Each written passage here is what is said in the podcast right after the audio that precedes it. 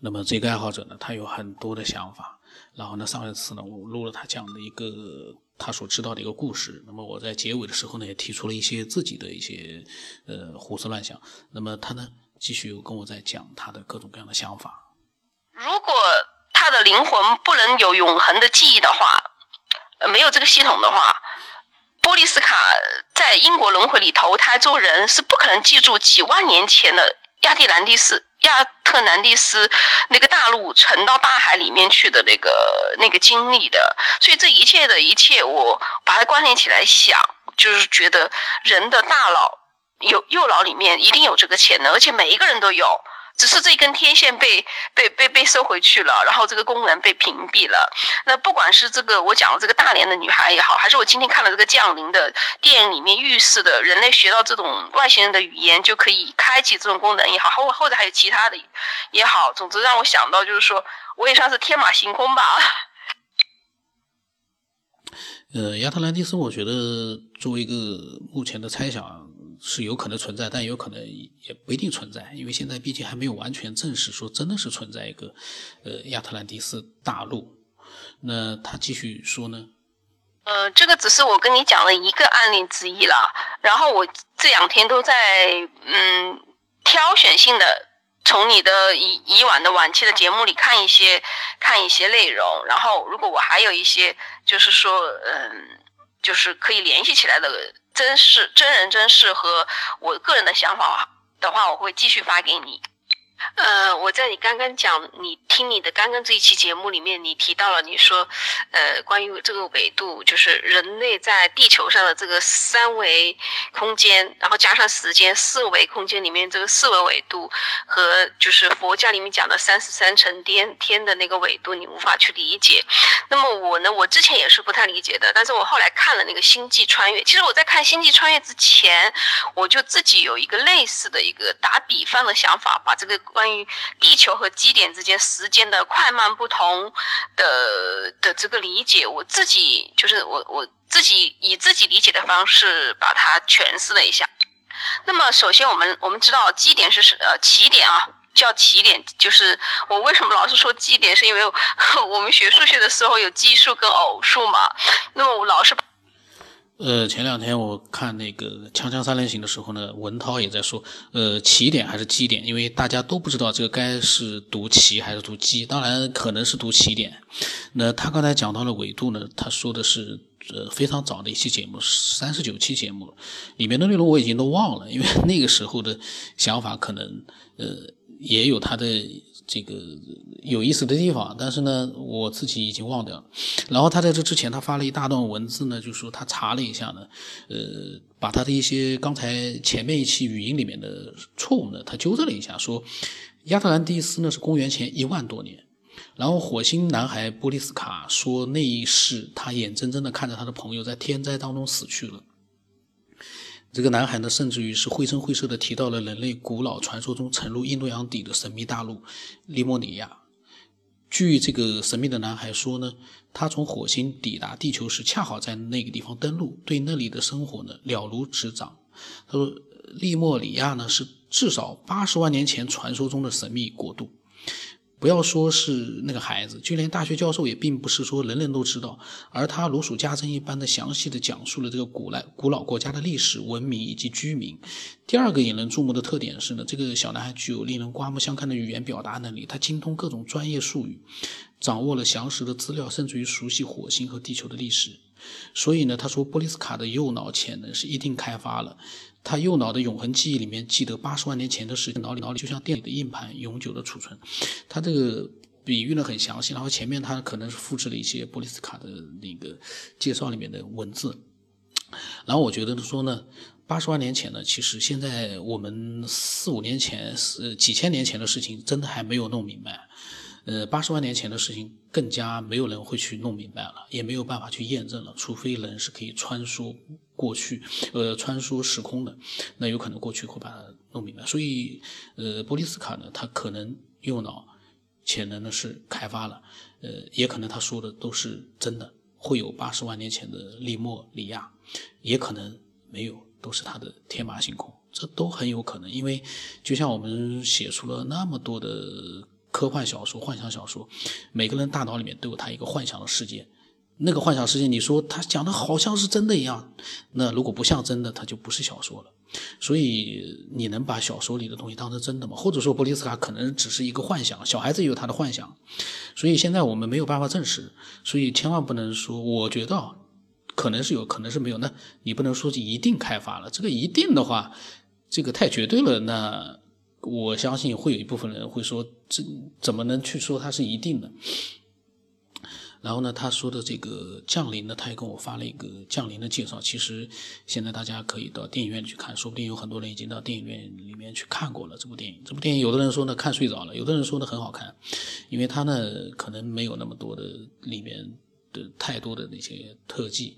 呃，所以很多人可能看了之后呢就会睡着，很有可能。那然后呢，呃，他就继续在讲他对我那一期里面。三十九期里面的关于纬度呢，他讲他的想法。那么起点是什么呢？是就是按照爱因斯坦的说法，就是说它是宇宙大爆炸。宇宙大爆炸以后呢，起起点是宇宙大爆炸的中心嘛？它就是在宇宙大爆炸之后，这个起点存在的位置是在这个宇宙的中心。那么按照爱因斯坦的相对论来讲，起点的时间是要比。宇宙爆炸以后的其他地方的时间要慢的，它是特别特别慢的，甚至可以说是静止不动的。那所以，呃，打个比方，如果我们银河系离这个宇宙大爆炸的这个起点很远很远的话，那我们的时时间就会比这个基点要要慢很多很。就是要快很多很多，怎么说？就是就是佛家和我们道家里讲的，天上过一天，地上过了一千年。那这个天上过一天和地上过一千年，我们人类怎么去理解呢？我我小时候也是想不通的。后来我想，我我举我自己想到一个例子，我就突然想通了。这是一个什么例子呢？我讲出来可能你会觉得很搞笑。我们来看一个，呃，就是我们读中学的时候都会跑八百米嘛。那八百米是一个椭圆形的球场，对不对？球场中间是一块草地，然后旁边这个这个跑道是椭圆形的，它是个圆环。那你打个比方，我我们跑八百米的时候，如果是跑道有八个跑道，这个这个八个跑道里面跑在最累的这一圈的。同学是要比，就是第一跑道的同学要比第八跑道的同学是要跑得快的。为什么？因为第八第八跑道的这个同学，他跑的距离比第一跑道的距离要多多出来一截啊。所以我们老师是怎么安排的？我们老师为了体现公平，就会在呃，就是鸣枪起跑的时候呢，让第一跑道的同学跑在最后面，然后第二跑道的比第一跑道的。往前挪一节，然后第三跑道的呢比第四跑道的挪一节，然后第八跑道的同学，因为他在最外圈儿、最外的一圈儿，他的距离最长，所以老师就会让他的跑道的起点会比第一跑道的同学要往前挪出很大一截，这样子为了维持公平呢，大家跑的都是八百米，对不对？然后起。鸣一鸣枪的时候，这八个人在不同的起点起呃出发，但是实际上最最后跑完的都是八百米。然后这个事情就给了我很大的启发。就我们打个比方，这个八百米的球场的正中心，就是那块草地的正中心，就是起点。那么如果你要在一分钟之内，或者是说十分钟之内跑完这个跑道的一圈的话，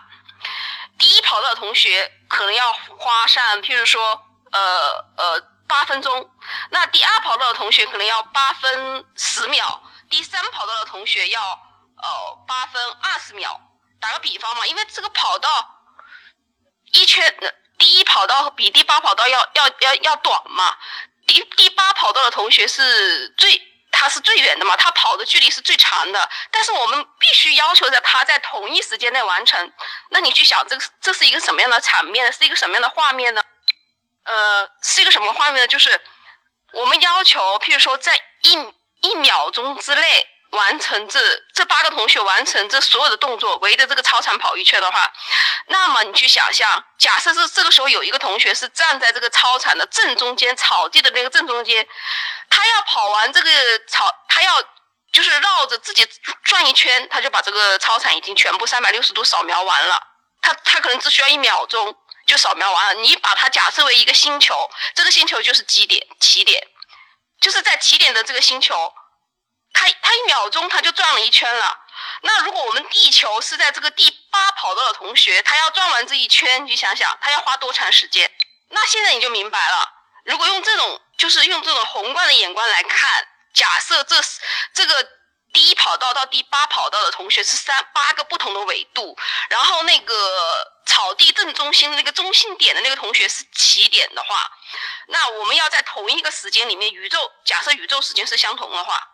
那这八个人要完成动作。那就不同啦，正中心的那个同学，他转一个圈一秒钟，他就把这个操场这一圈已经转完了。那最最远的那个第八跑道的同学呢，就是我们的地球呢，我们可能要围着银河系一千年，才把这个基点转完的这一圈时间转完。那我们就假设我们所说的神佛仙三十三天，他们讲的不是天有三十三道天吗？他们就是他们处在的那个纬度，宇宙纬度就是离这个基点很近的位置，所以他们那里的那个纬度的时间是比我们过得慢的。为什么？你要把宇宙、地球、银河系、太阳系所有的宇宙里面的空间都要想成是圆的，就像我们看到的这个超长跑道一样，都是圆的。我们地球自转的同时绕着太阳转，太阳绕着那个银河系转，银河系绕着呃宇宙转，宇宙绕着宇宙大爆炸的中心转，都是圆的，都是一个圆形的一个弧转的一个一个纬度，那你就是三十三层天肯定出现了呀，很多很多纬度，就像洋葱一样啊。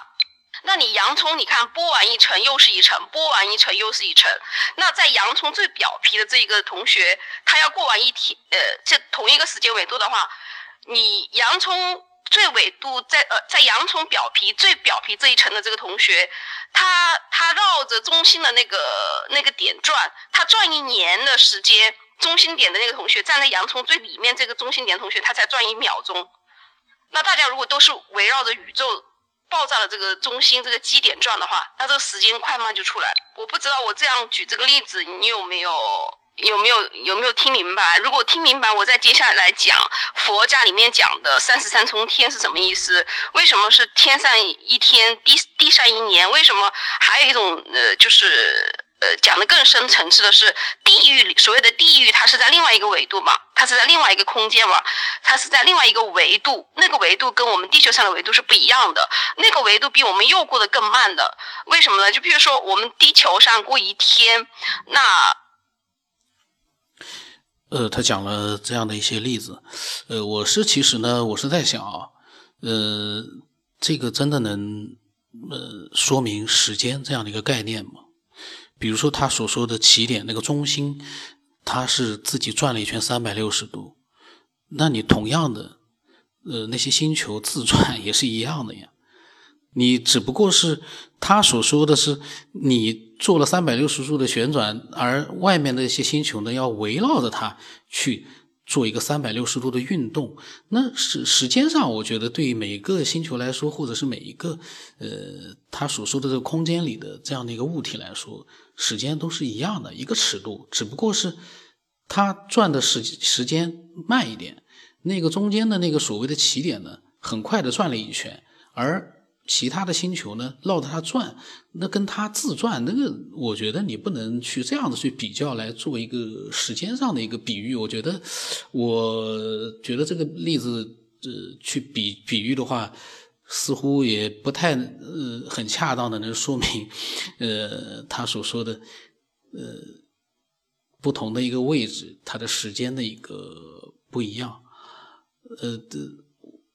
我一下子也不知道说什么了，我只是觉得这能说明天上一天，地下一千年吗？能这么说吗？不太清楚，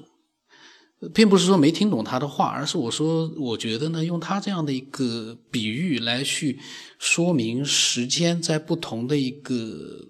位置和空间是不一样的，这个对我来讲，我觉得好像。缺少点说服力，这是我个人的想法。可能有很多的听众觉得，哎，非常的恰当。那我也欢迎你把你觉得呃比较认同的想法呢，也可以用自己的语言呢把它讲述一下也很好，因为 这个呢就是自己讲讲玩玩，你不能去做太多的那样的一个研究性的思考，因为这个科学家在做。呃，后来呢，就是这个爱好者也讲到了，解释了一下他心目当中的相对论。那么我觉得呢，我们大家可以听听，然后呢，有想法的话呢，也可以发给我，我觉得就这样就可以了。但是千万不要把它作为一个研究性的东西去，呃。耗费太多的时间和精力，那个呢就有点呃，我觉得啊，也就是意义不大。大家反正娱乐闲暇的时候呢，呃，分享一下，交流一下，倒是蛮好的。他有很多的想法，我们呃下期再听吧，因为他下一期呢又讲了很多关于起点，我还没有听。我在想，应该就是这方面的一些更。呃，联系到了他所说的三十三层天吧，大概会有他自己的一些想法。我在想，我们还是下期听吧，因为呃，一期听太多了之后，我相信人会头晕的，真的会头晕的。这就像你在做你呃不喜欢的一个高等数学的时候，要费很多脑子的。但是其实，嗯，这样的时间花下去之后呢，我们能够有点启发，我觉得。也可以，挺好的。他有很多的想法，我都还蛮感兴趣的。我们下期再一起听吧。这期呢就到这里吧。我的微信号码是 b r o s 八不让成八，然后名字呢是九天以后。